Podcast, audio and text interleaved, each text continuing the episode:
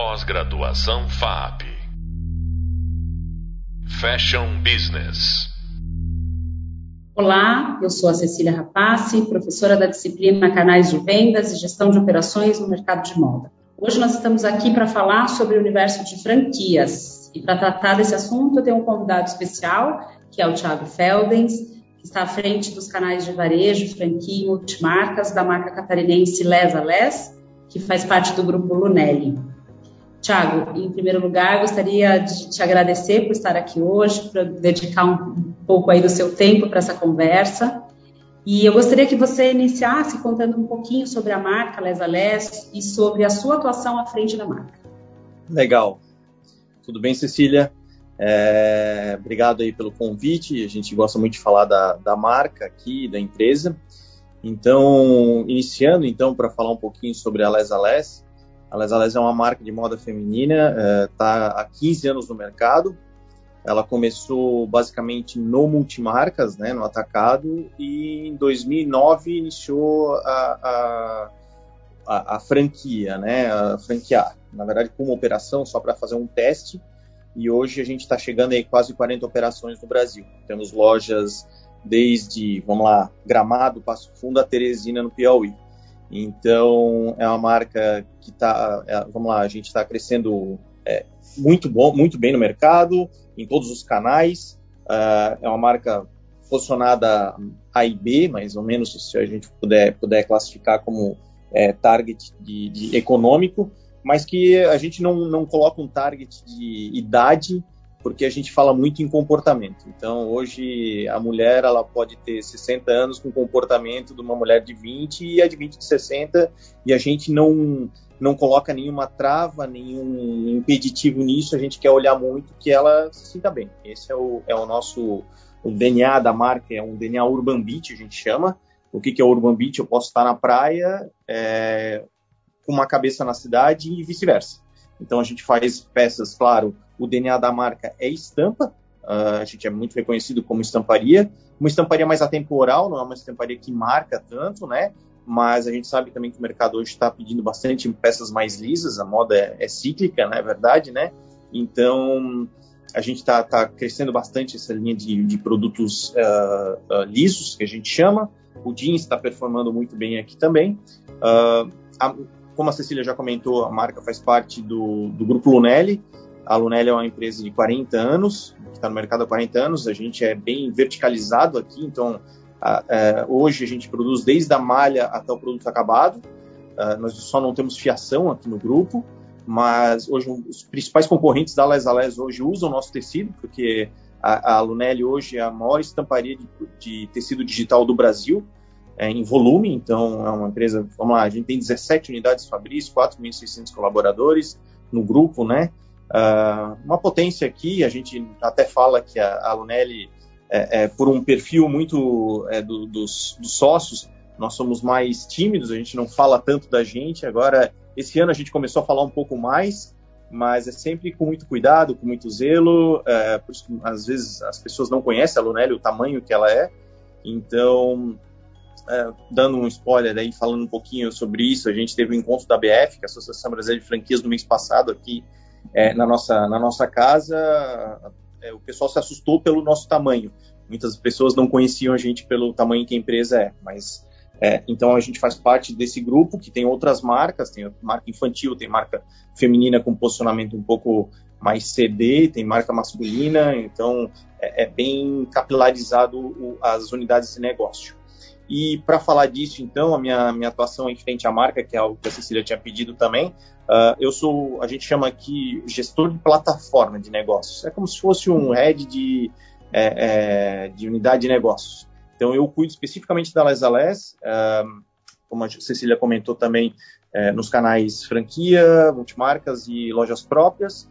A gente tem um gestor também que faz toda a parte de e-com e uma gestora que faz marketing. Fora isso, então, a gestão comercial da, da marca está sob a nossa gestão. É, hoje nós temos basicamente 40 representantes comerciais no Brasil, uh, estamos com seis lojas próprias e estamos chegando a 34 franquias aí. Basicamente, eu acho que para com, começar aí, Cecília, eu acho que é, que é isso aqui. Muito bom. 17 unidades Fabris é bastante coisa, né? É, é muito bastante. grande. É, é muito bastante. grande. Muito legal. Eu vou pegar o seu gancho que você falou aí da, da ABF e eu queria saber um pouquinho disso. Entrando já agora especificamente sobre o canal de franquias, a Les Ales recebeu alguns prêmios recentes aí da ABF, que é a Associação Brasileira de Franchising, é, prêmio de excelência em franchising. Eu queria que você contasse um pouquinho para a gente sobre esse reconhecimento, do que, que se trata. Legal. Esse é, um, é algo que nos orgulha muito. Uh, nós temos, nós, agora foi o quarto prêmio consecutivo que a gente recebeu da BF como selo de excelência. É, são 200 marcas no Brasil que são chanceladas a esse prêmio. Claro, depende do ano, mas esse ano foram 200, se não me engano, 204. Uh, que na verdade é o, o, o, prêmio nada mais é do que uma chancela de que você está fazendo o correto, é, fazendo o negócio é, dar certo. A gente tem que se cadastrar para concorrer esse, esse troféu, uh, e quem dá as notas são os franqueados. Então, nós hoje a gente usa muito esse o selo de excelência como o norte do nosso trabalho do dia a dia. Por quê? Porque a gente é classificado pelos franqueados com algumas uh, com algumas. Como, como, é que eu posso dizer? É... Alguns indicadores. Isso, isso. É, um deles é relacionamento, um deles é, é performance financeira e operacional. Vindo do próprio usuário, que Vindo é do franqueado. real, né? Franqueado. Que, é o, que é o franqueado. Ótimo. Isso.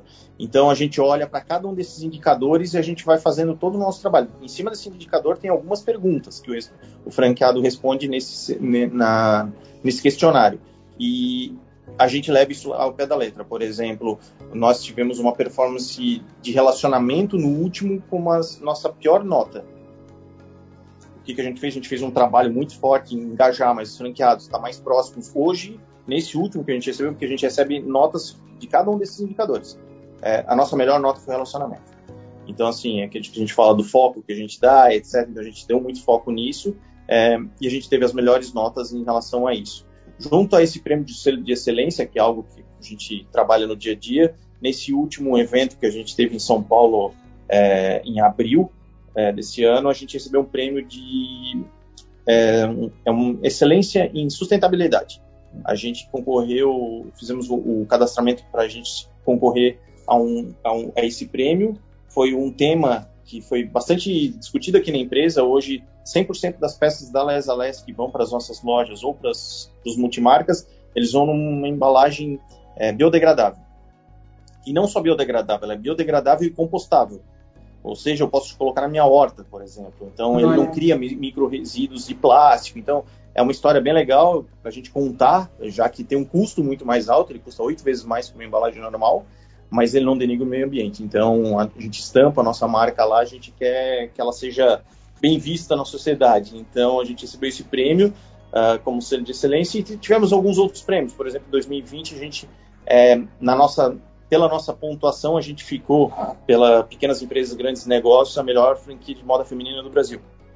Então, é algo que a gente busca bastante. Nós temos um conselheiro aqui na nossa empresa, a empresa tem um conselho é, deliberativo, que é muito mais consultivo do que deliberativo, e ele fala que troféu é muito bom para colocar na estante e para se vender. Então a gente busca bastante aí isso para ter a tônica no mercado e com certeza ajuda a vender, já que a franquia a gente tem que vender a, a possíveis operadores. Então se eles Sim. veem que a gente está recebendo alguns troféus é porque a gente está pelo menos no caminho certo, fazendo uma excelente, fazer uma excelente carta de recomendação, né? Isso. Para novos franqueados. Muito bom. Nós, a gente sabe que quando uma marca ou empresa ela franquia o seu negócio, ela está fazendo na prática uma transferência de know-how, né? É, significa que ela já testou o seu modelo de negócio, que ela testou os processos e que ela está entregando a sua fórmula de sucesso de forma que seja de, de, forma que possa ser reproduzida, né? Na prática é assim mesmo que acontece, Thiago, ou seja, a marca testa o modelo e só expande depois que entende que esse modelo está redondo e escalável. E aí eu estou te perguntando também com conhecimento de franquias, não só da Les a Les, mas é assim que funciona em todas as redes de franquias? Sim, Cecília, deveria ser assim. A gente sabe que em sua grande maioria é assim, né? Tem, tem alguns é, operadores aí que realmente é, ainda não testaram efetivamente um, um, modelo de negócio, já querem franquear porque acham que escalando pode ter um pouco mais de retorno financeiro, mas é, a gente vê que essas, que essas operações elas acabam, acabam é, indo por água abaixo muito rápido. Na verdade, o correto é isso mesmo, né? É testar um modelo, testar todas as frentes de, é, de possibilidade de erro que pode acontecer também para que possa, possa ser escalável, né? E aqui na Lesales é assim, a gente testa muito. Claro que é, um, a gestão de uma loja própria, a gestão de uma franquia é bem diferente a gente tem uma carga tributária muito diferente, porque você está trabalhando dentro de, um, de, um, de, uma indústria que tem um faturamento muito maior, que uma franquia talvez a gente não tenha esse modelo tributário e até o um negócio pode ser mais é, rentável para o franqueado, mas como operação, sim, a gente busca muito isso. A gente tem um, o nosso presidente sempre fala muito em ter um modelo de varejo sustentável, ou seja, as franquias têm que ser sustentáveis, tem que, o franqueado tem que ganhar dinheiro, ele tem que estar feliz, é, a gente busca muito isso, fazer com que o franqueado esteja é, é, saudável, porque a gente já viu muitas operações aí é, acabarem fechando por uma gestão que é, eu prefiro vender franquia do que vender o produto. E tem, tem marcas que são assim, então a gente não tem nada disso aqui, a gente quer mesmo é que o varejo seja algo sustentável, já que o varejo dentro aqui da Lunelli ele é só um braço, e é um braço até pequeno pelo tamanho do negócio hoje que está aqui mas a gente está escalando bastante, a gente está indo muito bem, sempre com muita, com muita responsabilidade, com muito zelo. É, é, é, nítido que na estratégia de canais da Les a a franquia parece ter uma grande importância, né? Como você mesmo falou agora. Como, o que você apontaria que são as vantagens para os dois lados no modelo de franquia? Ou seja, por que, que uma marca escolhe terceirizar sua rede de lojas e por quais motivos um investidor decide abrir uma franquia que tem uma série de taxas e regras de negócio, ao invés de abrir uma loja multimarcas, por exemplo? Quais são as vantagens tanto para o operador quanto para o franqueador? Legal.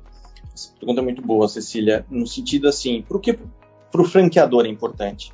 É uma, uma, um modelo de negócio onde você tem, você não precisa tanto capital para eu abrir muitas operações, então eu posso é, distribuir isso para essa gestão com o meu franqueado isso é muito importante, porque a gente pode ter uma capilarização muito maior né, na, nesse sentido. E para o franqueado, é, ser um embaixador da marca. A gente sempre fala muito isso.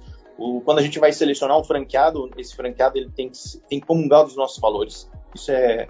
A gente já percebeu que se, não, se isso não tiver casado, dá errado, não vai dar certo.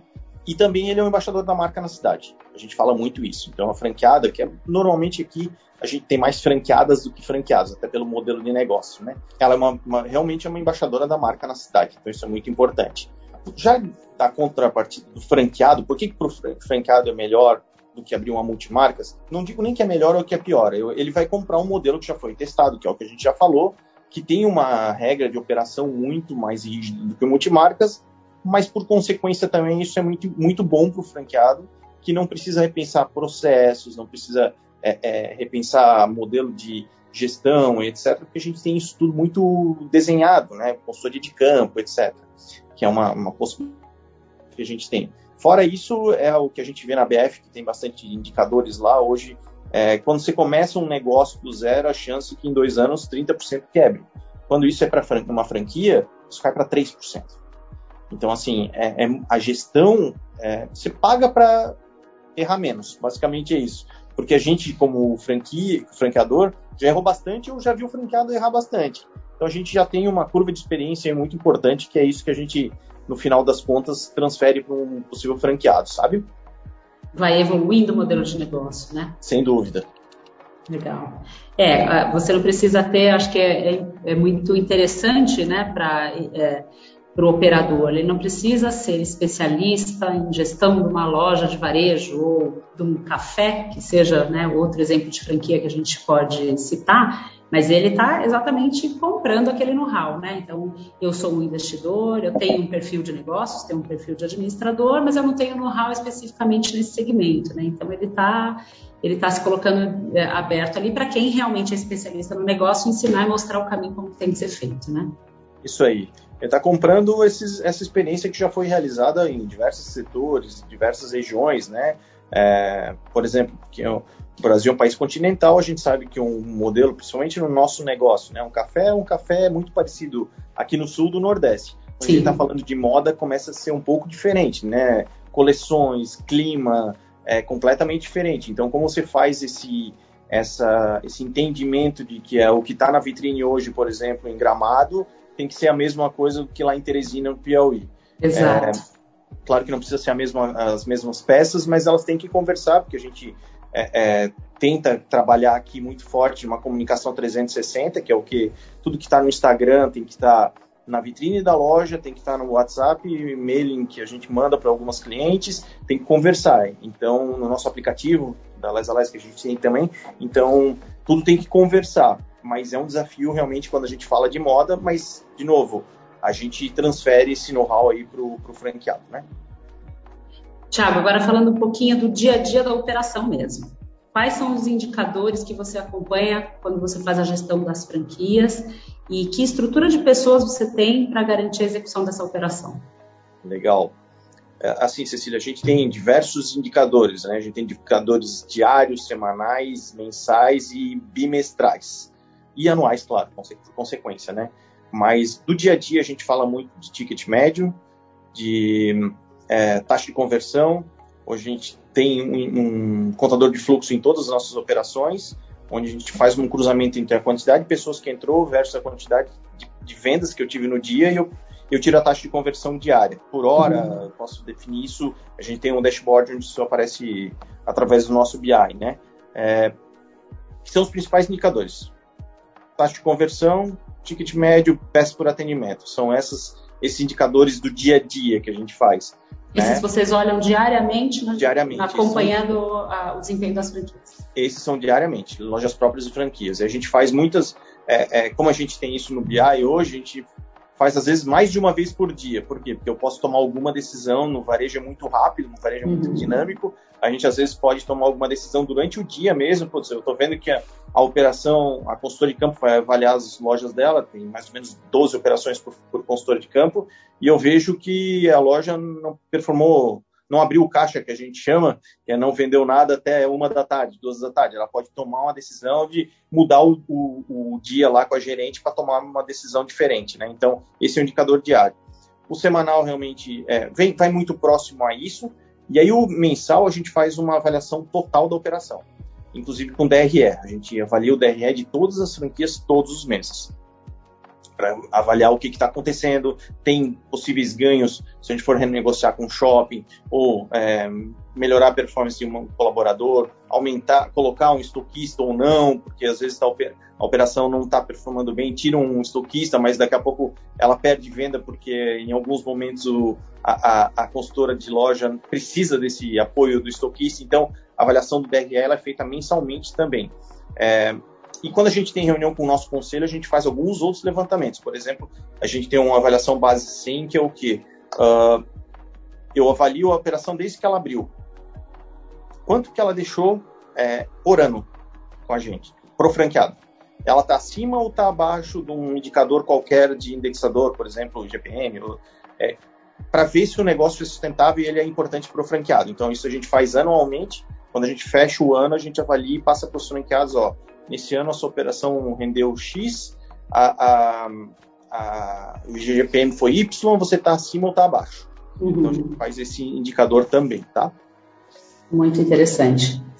É, Tiago, a pandemia, né, que a gente não pode nem dizer que nós saímos, né? Estamos é. ainda dentro, né? Pós, durante. Ela trouxe algum efeito para a relação franqueado-franqueador?